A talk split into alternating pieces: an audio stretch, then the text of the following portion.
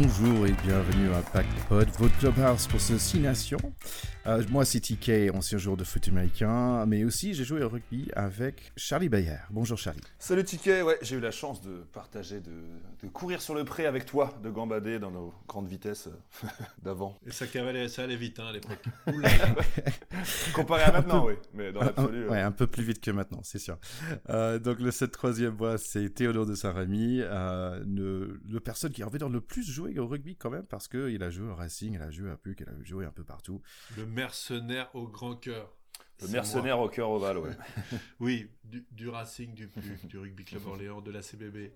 Tout ça avec une seule passion, la balle ovale. Salut à tous. Euh, écoutez les gars, on a plein de choses à se dire cette semaine. On a six nations, on a tous les matchs de six nations. Aussi, nous, a, nous sommes très contents d'avoir un petit rubrique sur le euh, côté 15 de France féminine aussi. Donc euh, restez avec nous pour tout ça. Et à l'attaque les gars. Allez go go go, pas de temps à perdre. Pack de potes, terrain 10 pour ce match France-Italie, bon, c'était plutôt un très bon début, avec trois points marqués dans les trois premières minutes, suivi par un essai de Teddy Thomas grâce à un coup de pied de Ntamak. Donc, on avait marqué environ 8 points en 8 minutes. La France était vraiment sur les bonnes rails. Un autre essai par le capitaine Olivon. Euh, la France était vraiment en force, sauf il y avait quelques coups de pied ratés, il y avait quelques plaquages ratés aussi. L'Italie revient dans le score avec un essai euh, fait par un Italien qui est un peu déguisé comme footeux, avec plein de tatouages, un coupe de cheveux un peu douteux. Euh, 13-10 pour, toujours pour la France. La France revient dans le score avec un magnifique euh, passe sauté de Dupont vers Aldrit pour un essai juste avant la mi-temps, 23 à 10. Vraiment magnifique, là je te rejoins. Magnifique. De début de deuxième mi-temps, un passage à vide pendant presque 20 minutes où nous avons subi. Quand même, on a pu marquer à 58 minutes avec un joli course de Monsieur Ntamak euh, pour marquer un très très bel essai. Par la suite, beaucoup trop de pénalités. On, se, on, laisse marquer les Italiens sur notre poteau avant mmh. que Baptiste Serin mis la calme dans ce jeu avec un superbe essai individuel. Les Italiens, ils font un petit essai de réponse aux dernières minutes. Score final 35 à 22. Ouais, bah, déjà, moi je trouve que rien dans ton résumé, il y a, y a, le bon et le moins bon qui transparaît, à savoir des très belles, euh, des très belles individualités qui, euh, qui font des jolis coups d'éclat et, euh, et, des gros problèmes sur nos. On, a, on a fait trop de fautes. Rien que dans ton petit résumé comme ça, ça, ça, en ressort et c'était le cas, c'est le cas quand on regardait le match. Après, après euh, bon, c'est quand même satisfaisant ce qui s'est passé. On a, eu, on a fait une très bonne entame de match. Il y a eu, il y a eu des petits passages à vide. Comme on, avait prédit de toute façon la semaine dernière, on avait dit nos, cousins, on, on, leur donne des petits points. Les pauvres, les pauvres Italiens, ils, avaient, ils, avaient, ils étaient rentrés Fanny la, la, semaine dernière. Bon, bah là, on les a, on les a aidés, on les a aidés un peu, quoi. On a, on a aidé les cousins. Moi, juste, il y avait un petit point que, que je voulais dire. C'était un petit, euh, un petit clin d'œil à mes copains du Massif. Les enfants qui ont accompagné de joueurs, et les joueurs adverses aussi, pour chanter les hymnes, c'était des petits de mon club, l'USOMC. Voilà, donc un petit, un petit coucou aux bénévoles qui les ont accompagnés.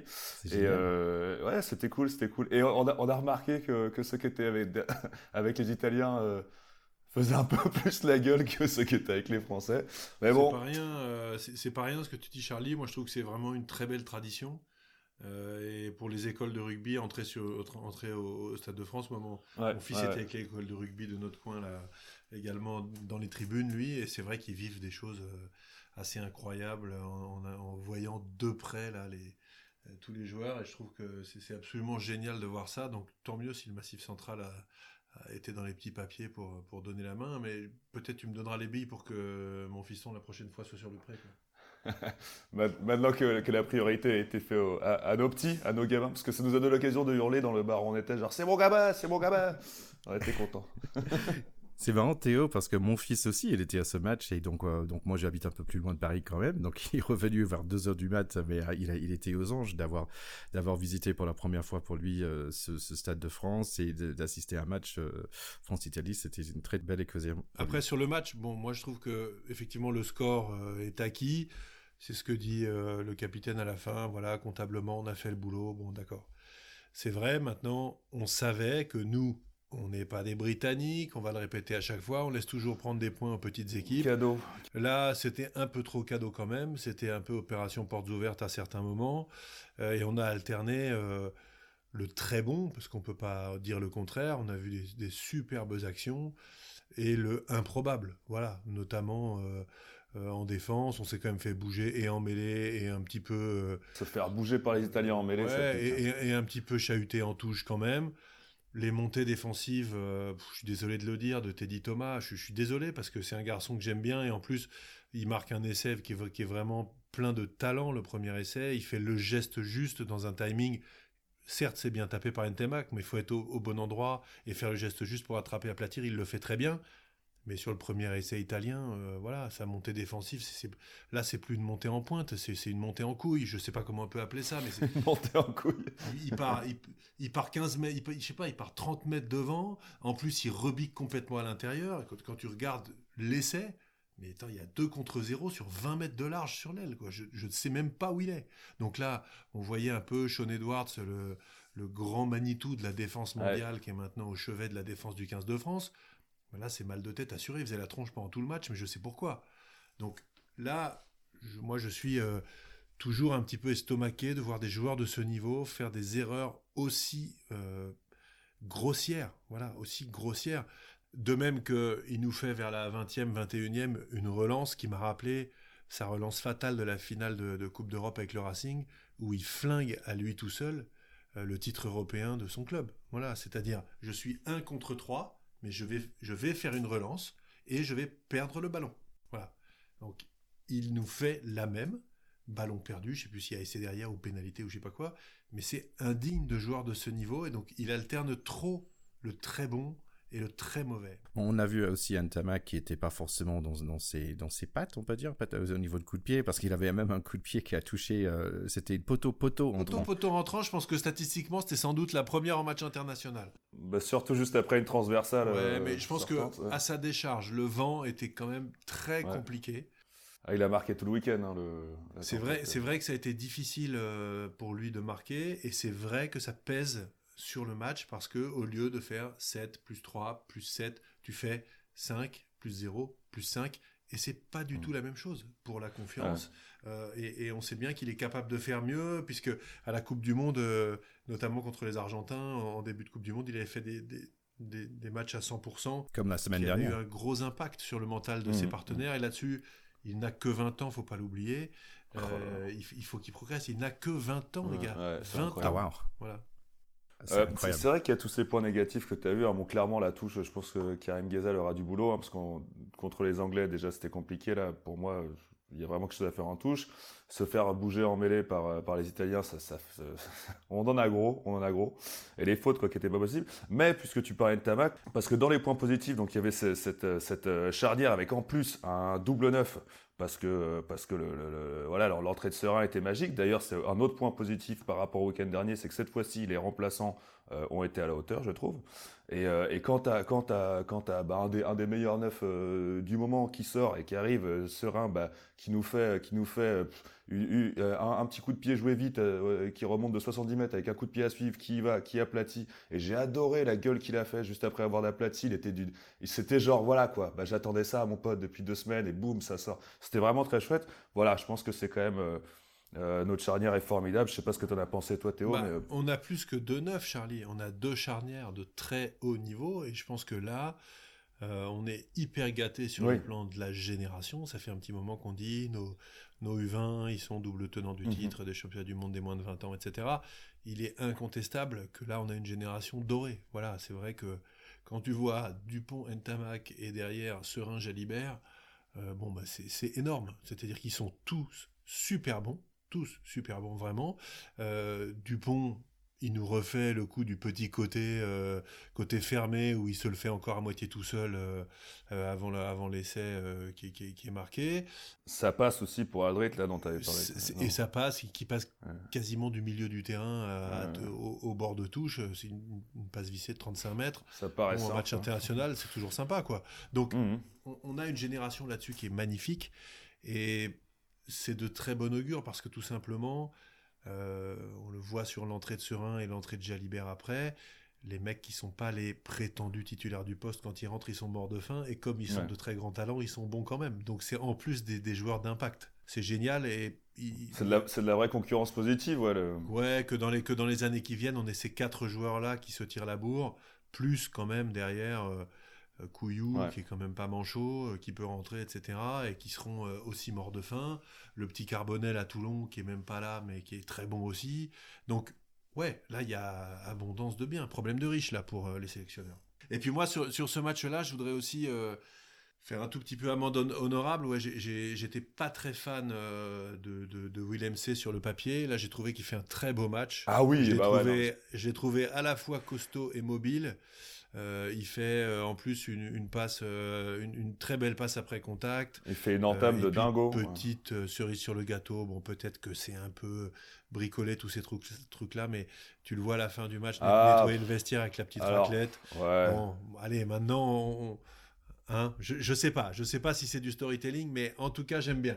À, ce propos du, euh, parce qu'en fait la semaine dernière on a eu la même photo avec Ntamak et du coup tu as un peu l'impression que c'est alors à ce propos il y a Oval Masqué sur Twitter qui lance le Ballet Challenge en hommage à France Rugby et qui, qui invite tout le monde avec le hashtag Ballet Challenge à envoyer sa petite photo de toi qui nettoie les vestiaires pour participer à, à cet élan Mais est-ce qu'on pour- pourrait nous nettoyer les vestiaires du pack de potes? C'est une vraie question. Il faut peut-être qu'on s'interroge sur ce il y aurait trop de boulot c'est une bonne idée. Je trouvais que bon, l'équipe de France, si on regarde vraiment, euh, les avants étaient vraiment en forme, la première ligne très bien, euh, les, les, les 4-5 euh, superbes, le- les, troisième ligne euh, de- pouf. le 6, 7, 8 euh, formidable aussi. Euh, donc on a vraiment quand même vu un, un- un équipe euh, en, en forme. En fait, il y avait aussi certaines personnes sur l'équipe d'Italie qui m'a qui m'a quand même marqué. Donc notre ami Jordan Hayward, le gagnant de, du premier gagnant de Rugbarb, il a fait un très très Mm, bon ouais.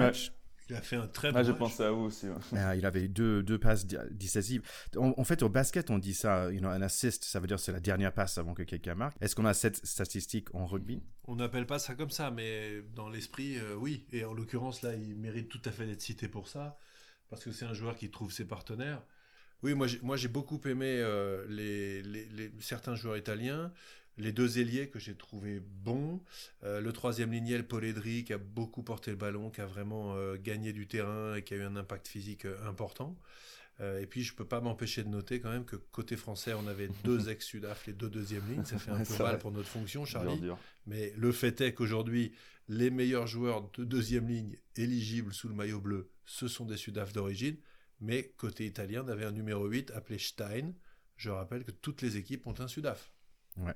Et Qui s'appelle Stein d'ailleurs. oui toutes les équipes ont un Stein qui est Sudaf Et presque toutes les équipes ont un Stein. J'avais noté aussi, bah, Jordan Hayward, on l'aime bien pour sa barbe, mais en fait, il y avait aussi un, un bon barbu, euh, le numéro 4 euh, d'Italie, avec un nom super italien, euh, Dean Budd. Donc franchement, il n'y a pas plus italien que ça. Ouais, Dean Butt, ça doit être un néo c'est du sud c'est du sud de l'Italie crois Sud, sud extrême sud. Mm, ouais. Le talon, le talon. C'est la seule personne qui finit pas en I, en fait. Et alors, moi, moi j'ai quand même un, un petit, un petit mot à faire sur un événement parallèle. Je- Mais ce week-end, euh, c'était quand même euh, la rentrée de Mathieu Bastaro sous le maillot des Free Jacks à New York. C'est pas les Free Jacks, les Free Jacks, c'est New England. C'est le New York Rugby Union, il me semble. ah, Et comme on l'a dit, il, il a fait son entrée euh, à, à- pas, euh, à pas appuyer, parce que euh, parce qu'il doit être à 150 kilos. Concernant euh, Mathieu Bastaro, il y, a des, il y a des photos qui circulent donc de, de son premier match sur les terres américaines. Manifestement, il n'a pas oublié la, la case McDo quand même en passant là-bas, parce qu'il est gras comme un loukoum. Alors moi, j'aime beaucoup Mathieu Bastaro, mais euh, j'ai vu sur Twitter des mecs qui disent on l'adore, on le bade, mais là, non. Voilà. Et effectivement, euh, il y a quand même un ça. gros problème là de, de, de, de- de fit, parce que euh, c'est juste pas possible les photos qu'il y a. Il a une cantoche comme, euh, comme Ouais, jamais. Euh, je suis pas surpris qu'ils aient perdu et je suis un peu désolé pour lui qui commence dans cet état-là son, euh, son parcours américain. Je, je comprends aussi parce qu'en fait aux États-Unis, bon, le nourriture c'est bon, c'est pas cher et c'est on peut on peut grossir très très vite.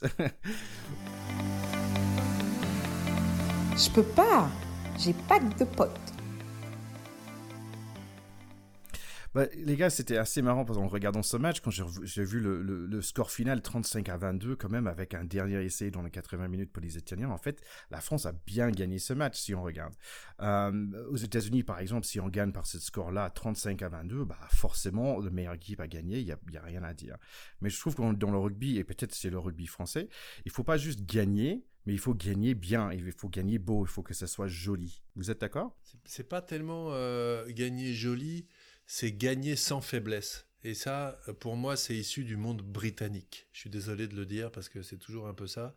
Mais euh, les Britanniques, qui ont un- quand même vraiment mis leurs pattes sur ce sport, puisque aujourd'hui, euh, à part l'équipe de France, il y a quand même peu d'équipes non britanniques quelque part, même si les Sudaf, je sais pas si on peut dire qu'ils sont vraiment britanniques, qui sont dans les premières équipes mondiales. Non Commonwealth. quoi. Ouais, non Commonwealth. Euh, ils aiment impliquer, appliquer, imprimer une domination. Et cette domination, elle doit être de bout en bout. Et donc, nous, je pense qu'on est quand même un petit peu infusé par cette culture qui est de dire ouais, on a gagné, mais comme on n'a pas gagné en étant intraitable, c'est discutable. Ouais, je, je mettrais une petite nuance, c'est-à-dire que je pense que ça dépend aussi de l'adversaire, parce que en vrai, gagner de justesse contre, j'en sais rien, les Blacks, les Anglais à la dernière minute, euh, tu, vas chercher la petite pénalité ou le drop, allez, rêvons, le drop qui va, te faire passer euh, un point devant. C'est une toute petite victoire, mais, elle peut rester très longtemps dans les mémoires et, faire bien euh, et procurer pas mal de plaisir. Après, c'est juste que contre l'Italie, après le, match qu'on a fait la semaine dernière, ouais, on s'attendait à, une maîtrise plus, continue, plus diffuse. Je te rejoins, c'est dominer notamment ceux qui sont réputés plus faibles. Voilà. Mm, ouais, et, là, c'est vrai que quand c'est présumé à peu près équivalent, bah, si on gagne même un peu à l'arrache, euh, on va s'en contenter. Mais quand c'est réputé plus faible, il y a une forme d'intransigeance pour ces, pour ces victoires un petit peu euh, en dents de scie, voilà, où on a des, des temps morts et puis après des, des expressions de talent avec de la facilité, ce qui, ce qui a quand même été le cas. L'essai d'Entamac euh, qui se fait un peu tout seul, euh, l'essai de Serein qui se fait un peu tout seul aussi. Mm. Voilà, ça compte pas vraiment parce que c'est presque trop talentueux et pas assez clinique. Ouais, c'est un peu ça. Bon, en parlant de d'autres matchs, on a eu aussi un, eu un match de l'Angleterre-Écosse sous la pluie. Charlie, De, de l'avis de beaucoup d'observateurs, c'était un des, un des pires matchs qui, qui nous a été donné de voir. Alors les pauvres, euh, évidemment que ni écossais ni, euh, ni anglais, on est devenu nuls d'une semaine à l'autre.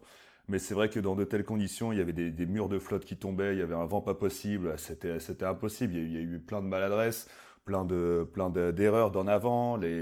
En première mi-temps, les, Anglais jouaient contre le vent.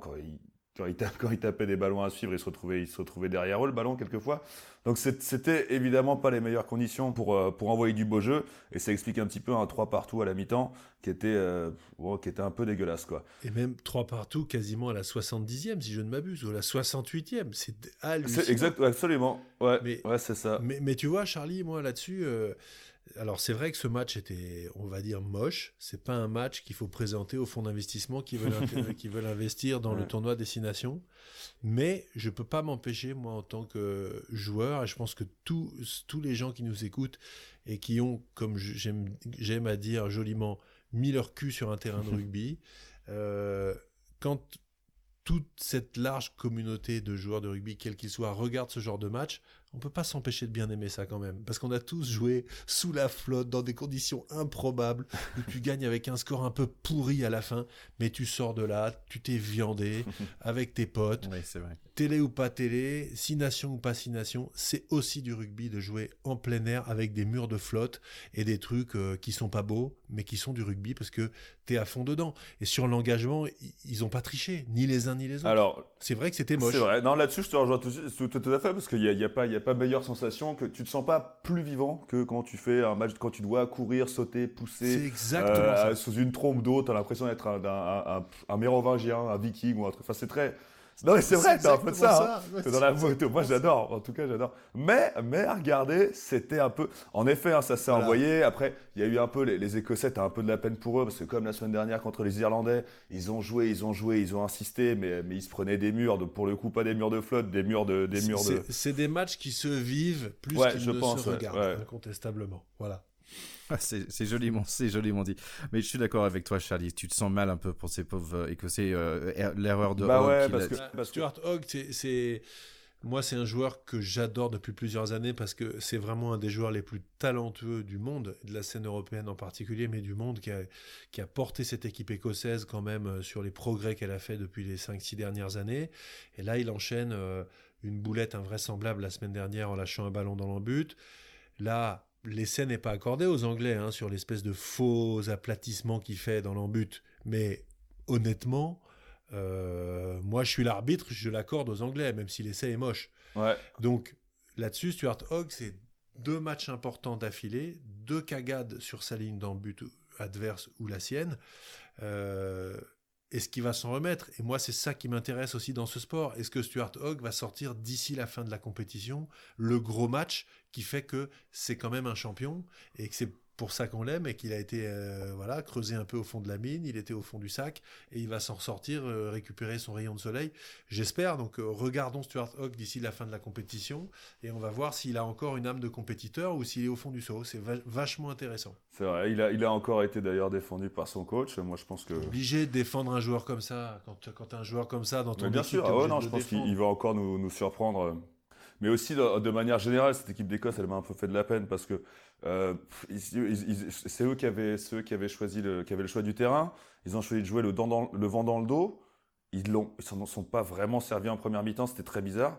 Et je sais pas ce qui s'est dit dans les vestiaires, mais ils sont, revenus, deuxième mi-temps euh, pleine balle. Ils ont vraiment envoyé du jeu. en- enfin, mais ils ont vraiment montré un autre visage en début de deuxième mi-temps et pour la même efficacité que euh, que euh, en première mi-temps, voire que euh, contre l'Irlande la semaine dernière. Donc c'est un peu, c'est un peu peinant quoi de les voir buter comme ça. Un peu peinant. Alors, je, je rappelle quand même qu'il leur manque aujourd'hui Finn Russell, qui a. Ah, on en sait même, plus, moi, je- ouais. bah, on, on en sait un peu plus. Et Ouais. moi, j'aime bien cette petite polémique, puisque Finn Russell est juste écarté de l'équipe nation- nationale parce qu'il a bu des canons pendant le stage euh, de l'équipe nationale. Il, il a bu un canon de trop, paraît-il. ouais. Euh, ouais, un canon de trop, trop tard, trop ceci, trop cela. voilà, moi, ça me rappelle un peu le rugby des années 90, où à l'époque, on avait le droit. Euh, là, il n'a pas le droit. Il s'est fait gauler par Townsend qui lui dit arrête de me prendre pour une truffe. Lui lui dit c'est bon, euh, euh, j'ai le niveau, tu peux pas te passer de moi. L'autre lui dit bah si, je peux me passer de toi. Tout ça sur fond de, de pinte de Guinness supplémentaire. Honnêtement, c'est- voilà, c'est un petit conflit qui, me- qui me déplaît Je voulais juste quand même rappeler, il y a eu un autre petit fait de match à part le Hog là, mais mais en, en- en tant qu'avant, en tant que on a on a un pilier parmi nous. On a quand même bien rigolé à la- autour de la 40e parce qu'on a le, le pilier euh, Sutherland, le numéro 1 de, de l'équipe d'Écosse, qui nous a fait un petit truc. Je sais pas si vous avez vu la, la- la vidéo, je pense qu'elle doit tourner, quoi, mais il a fait une petite feinte de héron. euh, de faire, il s'est extrait, il s'est extrait d'un ruck et il a fait une course, mais avec une grâce, c'était c'était assez incroyable. Évidemment, Ah oui. il n'est pas allé au bout, mais dit-on que c'était dû au terrain gras qui accrochait un peu les crampons. mais en tout cas, voilà quoi, belle petite, euh, on, on voit, on voit que les piliers rêvent d'être des, rêvent Ouais. d'être des neufs ou des ailiers en fait. On l'a senti là-dedans dans cette course. Bah, c'est. Bah, moi, c'est- j'ai j'ai toujours rêvé d'être un 6. c'est ça. C'est la fin du héron, j'aime bien. Je pense qu'effectivement, on peut, on, on peut garder cette expression. Euh, En parlant, en parlant de, de piliers, il y avait aussi un peu de, de jolie presse pour le pilier anglais cette semaine. euh, Marler. Ah oui, euh, Absolument. sûr. Super histoire. Ouais, dé- déjà, déjà le, le début, c'est-à-dire il sort quand même en se faisant siffler du Stade de France. Euh, il s'enquiert auprès des coachs français de qui était euh, ce petit vis-à-vis curieux qu'il ne connaissait pas. On parle d'Awas pour le coup, euh, qu'il ne connaissait pas et qui lui, a donné bien des soucis. Une fois renseigné, il va, dans les vestiaires pour lui offrir une bière et lui offrir, partager une bière et lui offrir son maillot surtout. Et quand Awas veut lui donner le sien en échange, il lui dit surtout garde-le bien, c'est ton premier maillot, tu le donnes à personne. Et c'était très classe, je trouve. Ça fait rêver. Voilà, c'est encore, des histoires de rugby. Franchement, il a beau avoir une tronche in- insupportable, une crête improbable, euh, tout ce qu'on veut. Ouais, elle me plaît, sa crête. Ouais, c'est. ouais, toi, je sais que tu as toujours un goût pour les stratégies capillaires euh, dissidentes. Mais, mais franchement, euh, voilà, Marler, euh, ça reste un mec que nous on déteste parce qu'on est français, mais qu'on aurait rêvé d'avoir comme partenaire. bien tout sûr, qu'on aime détester, on, ouais. Et adore, on- on, a- on aime détester ces mecs-là. Et là, on voit que c'est un mec qui a un gros cœur et surtout qui, a le sens de la, de la fraternité des joueurs de première ligne. Et tous ceux qui ont joué avec des gros ou qui sont des gros, je ne vise personne, euh, euh, vraiment euh, ne peuvent qu'apprécier ces gestes-là, tout simplement. Et, c'est vrai que ça anticipe un peu sur peut-être dans, dans 5 ans, dans 10 ans, quand ils auront fini leur carrière, on les voit bien se retrouver avec des, des souvenirs euh, tout simplement euh, fraternels. Et c'est peut-être avec ces gestes-là qu'on installe aussi cette fraternité. Donc euh, c'est top. Ouais, complètement. Bah, la, la première ligne est une race à part hein, dans, le, dans le rugby de toute façon, et ils ont une, une fraternité exacerbée. Je vous invite aussi de lire ce qu'il avait dit après le crunch. Il avait vraiment des belles choses à dire par rapport à cette équipe de France, euh, dont, c'était écrit dans l'équipe, et je trouvais ça rudement bien. Bon, il faut que je suis un peu plus ce monsieur, parce que je trouve que en fait, a, il a beaucoup de personnalité et c'est, c'est très sympa. Ticket, un nouveau chouchou. Ouais, ça devient un chouchou. Ouais. Et c'est- franchement, il c'est toujours avec des cheveux ou des barbes, donc euh, c'est, c'est bon. on, on reste fidèle à, notre, à nos choix. Alors Thierry, ce week-end, il y avait aussi du, du vert contre du rouge, euh, de, du- du- de l'irlandais contre du gallois. Est-ce que tu as, est-ce que as vu quelque chose qui t'a plu? Vraiment, oui, j'ai bien adoré cette, ce match. Donc, Irlande, qui j'ai trouvé plutôt en forme après leur victoire euh, difficile contre l'Écosse la semaine dernière. Euh, le Pays de Galles, peut-être fatigué, peut-être ils ont marqué trop d'essais contre l'Italie, parce que je trouvais qu'ils avaient plus de, plus de jambes euh, ce week-end. c'est Irlande qui a ouvert le score, donc un gros travail avec les avants, mais finalement, c'est l'ailier qui marque l'amour, l'amour, l'armour, merde, l'armure. L'armour, oui. L'armour. En français, on dit l'armour. Ouais, ok. finalement, c'est l'ailier qui marque l'Armour, qui a eu un très bon match. Dix minutes plus tard, quand même, il y a Pays de Galles qui, euh, qui, qui revient dans le score avec un joli passe de notre ami numéro 4, Alwyn Jones, avec un joli passe euh, pour Bigard, qui passe vers euh, le 9 Williams, qui marque. C'est à noter quand même, hein, c'est deuxième ligne. Je fais une petite parenthèse. Williams C contre les Italiens, Alan Wynne Jones là contre les Irlandais.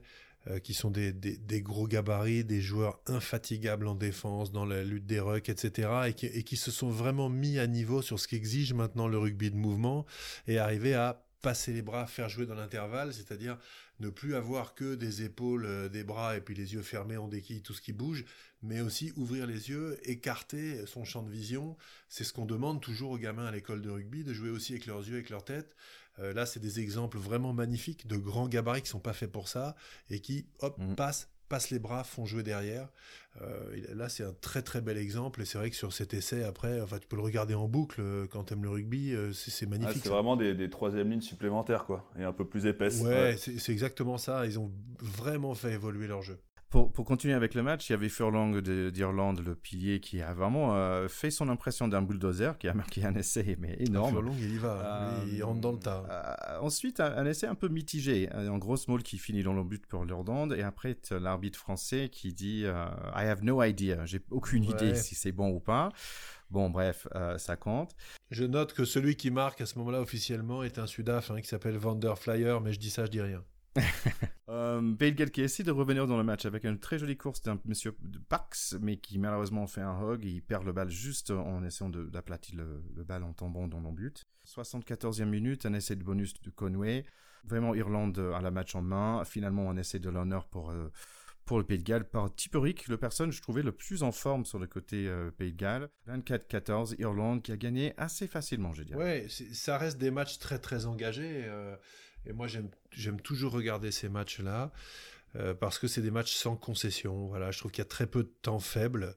Euh, de temps en temps, on a des équipes qui subissent un petit peu, mais l'impression que j'ai par rapport, par exemple, aux Français contre les Italiens, c'est que là, les Gallois, même s'ils ont été dominés, même s'ils ont perdu, j'ai pas eu l'impression qu'ils aient eu de trous d'air euh, comme on a parfois nous les Français où on a on se dit mais tiens mais qu'est-ce qu'ils foutent? Et puis paf essai j'ai pas cette impression. Ils subissent la pression, ils reculent, ils subissent et ils cèdent. Mais ils cèdent vraiment après avoir plié pendant longtemps. C'est l'impression que j'ai. Et c'est ce que je trouve euh, qu'ils ont de supérieur par rapport à, notre investissement euh, dans, des matchs parfois, euh, où on n'a pas ce talent-là de tenir aussi longtemps que possible. Voilà, on va plus agir par fulgurance.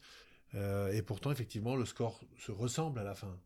Ouais, c'est vrai. Euh, oui, oui, c'est vrai que euh, ça lâche plus tôt. Mais moi, j'ai trouvé, comme tu dis, hein, pour moi, c'était. Alors, c'est pas de la vantardise ou c'est pas tirer la couverture à, à, ce que l'on connaît, mais je trouvais que c'était vraiment ce que j'appelle un match d'avant, quoi. C'est vrai. Ça, ça, ça, ça s'engageait sévère et ça, et ça allait vraiment, euh, ouais, ça allait vraiment gratter les ballons de partout et tout. Juste, euh, moi, j'ai une petite pensée pour, pour Romain Poite.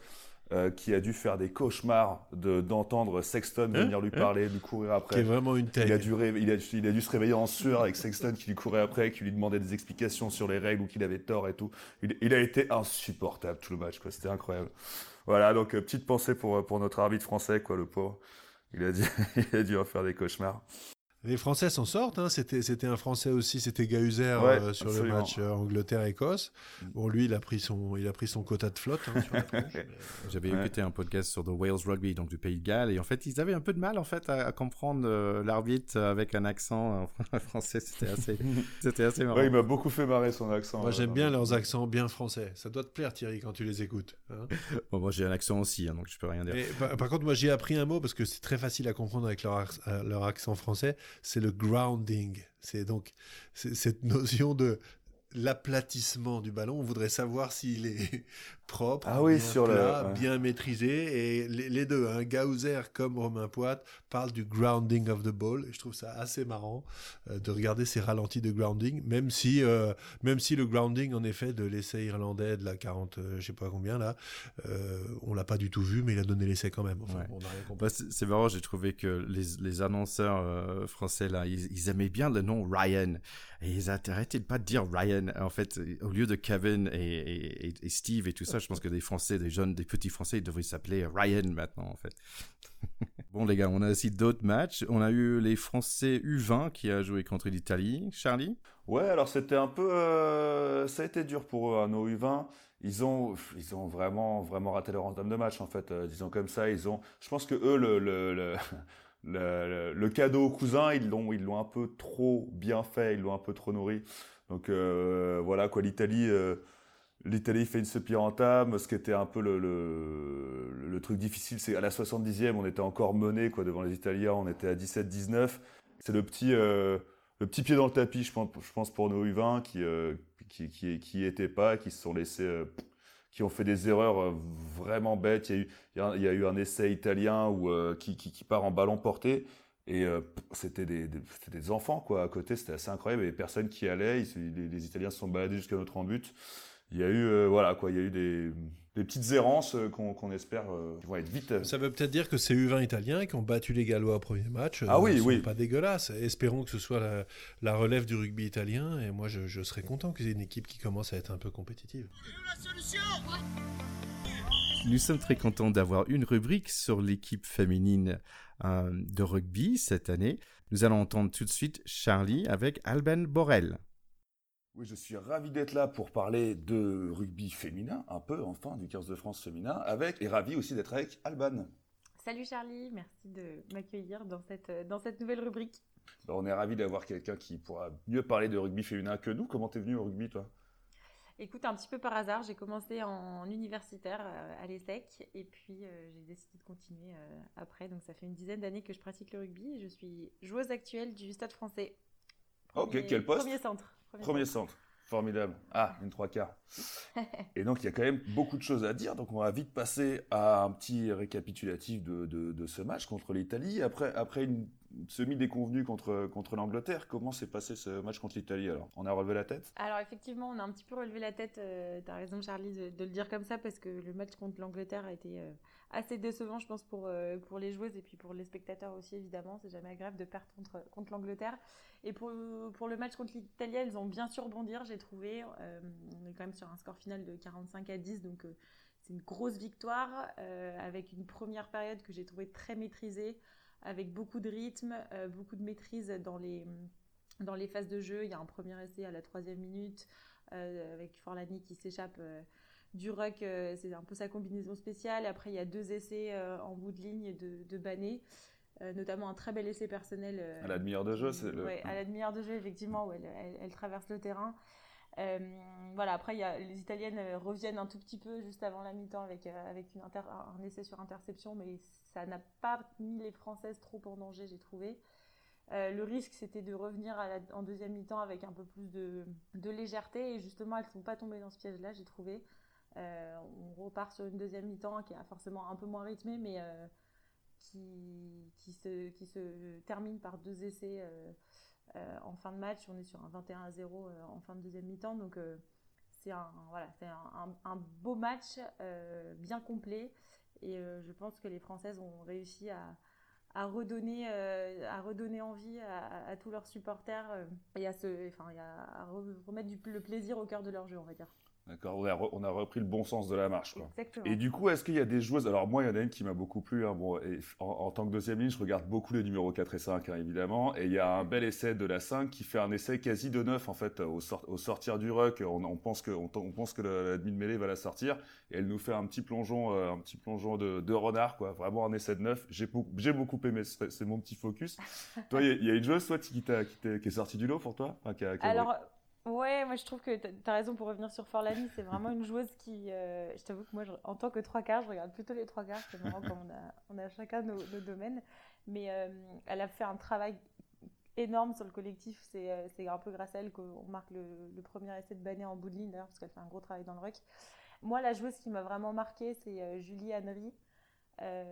qui j'ai trouvé était très précieuse dans le jeu au sol. Elle a été excellente en balle en main, à toujours venir chercher les, le soutien main-main. Elle a vraiment fait avancer Lani. Elle a franchi beaucoup, beaucoup de fois la défense italienne. Donc, mhm.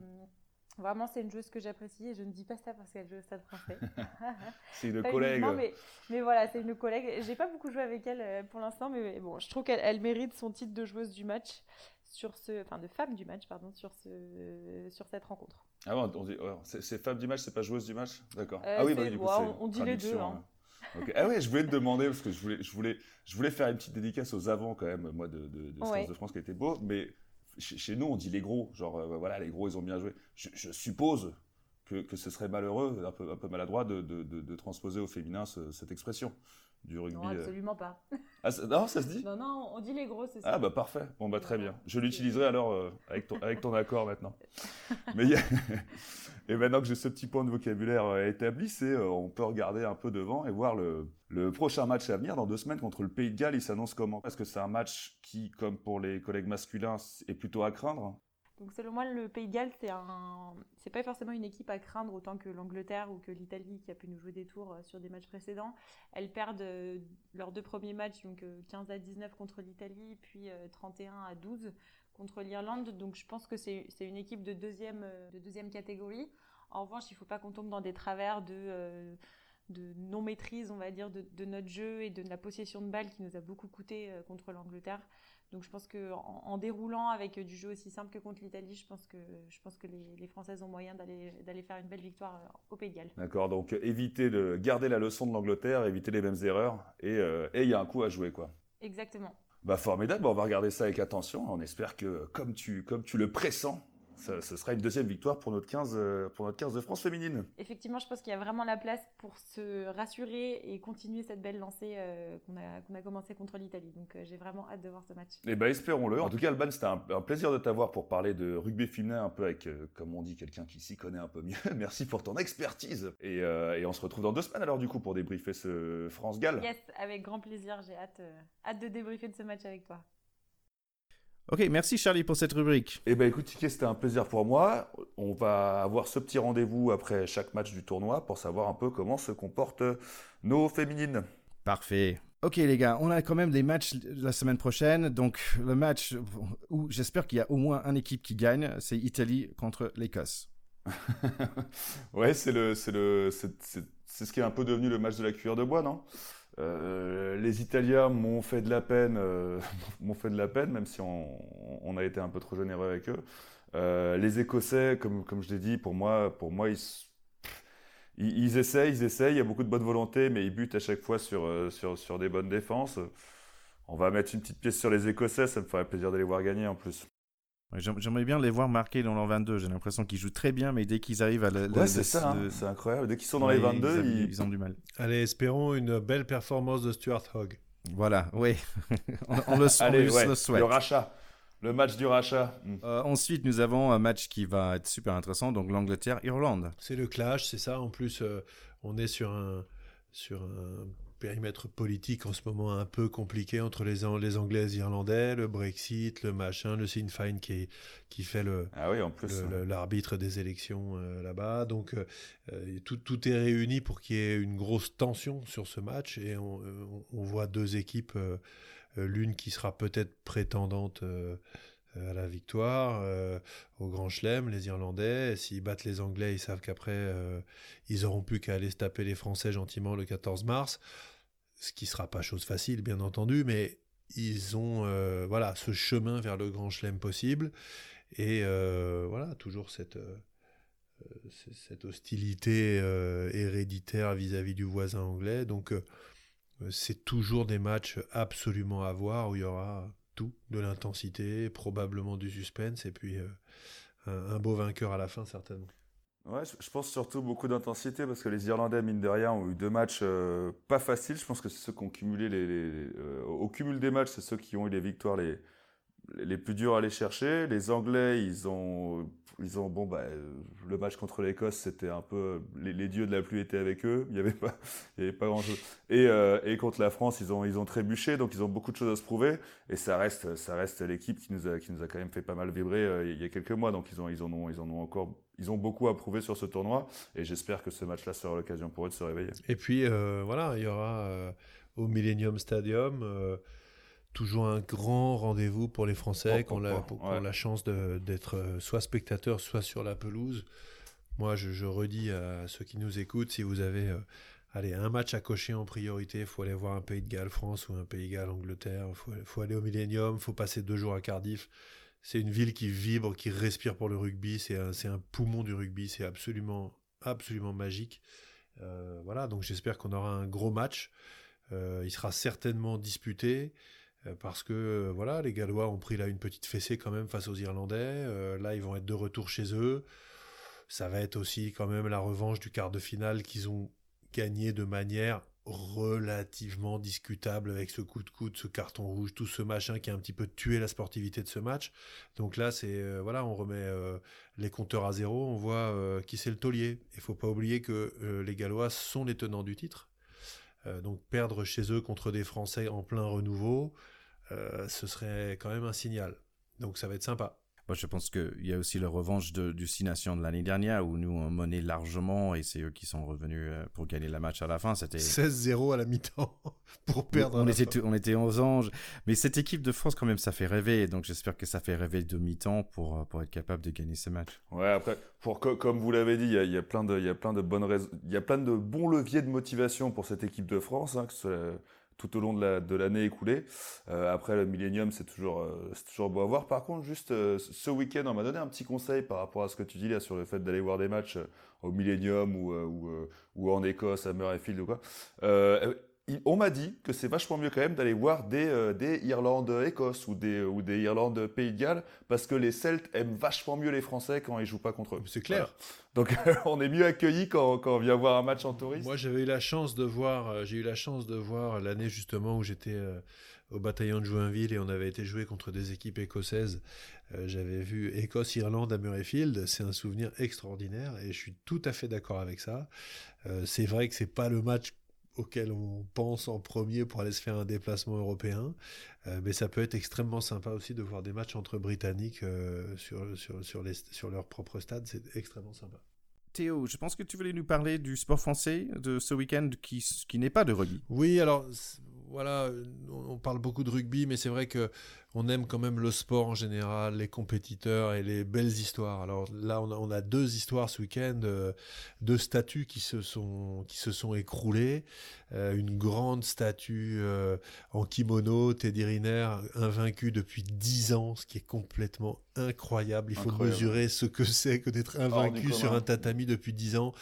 si vous avez des copains judokas, si vous savez même à tout niveau de la compétition à quel point ce sport est dur et exigeant et Il y, a, tout dans ce sport et être invaincu pendant 10 ans sur la scène internationale, c'est irréel. Alors, il a malheureusement là perdu sur le tournoi de Paris sur un, contre. Bon, moi j'ai vu le petit bout de, de combat là-dessus qui n'a rien d'impressionnant. Je pense que c'est une excellente nouvelle parce que ça envoie un signal qu'il est humain euh, et que l'immensité de ses exploits euh, est, tout à fait euh, extraordinaire. Et ça le remet en ordre de marche pour aller chercher son troisième titre olympique à Tokyo puisqu'en plus il a perdu contre un japonais. Donc moi j'ai juste envie de dire Teddy on y croit t'es le taulier tu vas montrer à tout le monde à Tokyo que, que c'est toi le chef. Et puis un autre petit record quand même qui n'était pas des moindres, hein, record du saut à la perche, 6 euh, mètres 16 qui était tenu par Renaud Lavillenie, un Auvergnat qui avait été dérobé son record à, excusez du peu, Sergei Boubka. Et eh ben, on a un gamin de 20 ans, euh, qui s'appelle Armand Duplantis, qui a passé 6 mètres 17 en indoor, qui a tout pour passer 6 mètres 20 ou 6 mètres 25 quasiment, parce qu'il a une grande facilité. C'est un garçon qui a un record du 100 mètres à 10,54, donc il joue tout sur la vitesse, qui est exceptionnel à voir sauter. Euh, et suis juste un peu déçu parce que le mec s'appelle Armand Duplantis et il est suédois. Et il est moi, je- suédois, ouais, je suis dépité. Je me dis que c'est fourbe, que c'est moche. Et de venir nous piquer le record avec un nom français, C'est dégueulasse. dégueulasse. Armand, voilà, je, je te félicite et je te bade, mais franchement, tu m'as tu m'as flingué mon dimanche.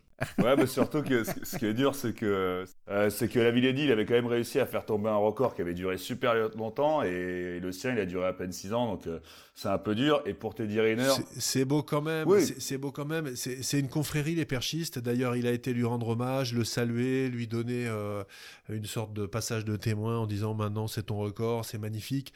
Voilà, c'est un peu comme les décathloniens quand ils font euh, en fin de JO, euh, tout le monde se, saute dans les bras. C'est des confréries. Il y a quelque chose de proche avec le rugby dans ces disciplines-là qui sont tellement exigeantes que ça crée une espèce de fraternité entre les perchistes. Et voilà, c'est chouette. Bon, allez, quelque part, on se fait piquer le report par un Suédois, mais il s'appelle pas Bjorn machin, il s'appelle Armand Duplantis. Bon, allez. C'est- c'est J'aimerais bien d'ailleurs comprendre d'où ça vient ce nom. On essaiera de c'est trouver. l'énigme. Ça- Pardon, ça me fait bien rigoler. Je savais que ça te plairait, Thierry. Et t'es là, tu dis, mais non, tu peux pas piquer mon nom. Non, mais tu me piques tout, C'est- putain. Tu vas faire quoi après? Tu vas faire du vin les- C'est ça, c'est ça. Bientôt, il va faire du Cabernet Sauvignon à Malmö. Putain, mais non.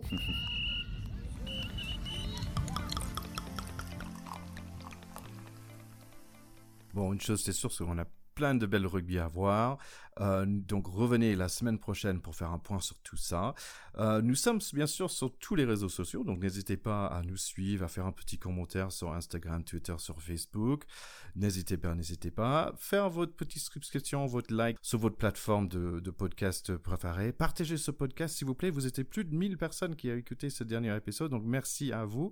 Merci à vous. On est en train de grandir tout petit, tout petit, mais sûrement, sûrement. Donc ça nous fait vraiment plaisir que vous soyez là avec nous. Dans les semaines à venir, donc après chaque match de l'équipe de France, nous allons avoir un épisode. Il y aura aussi des épisodes bonus, donc notamment la semaine, la semaine prochaine. Vous allez entendre un épisode bonus sur le tournoi de Sevens qui s'est passé la semaine dernière à La Défense, le Super Sevens. Et voilà, c'est tout pour cette semaine. Bon, les gars, bonne semaine à vous. Allez, ciao les copains, passez de bonnes semaines. Bon ballet challenge à tout le monde. Oui, le ballet challenge, c'est donc peut-être l'objectif de la semaine. Allez, on vous embrasse à tous, comme disent les mecs du Sud-Ouest. On vous embrasse à tous. Allez, ciao, ciao.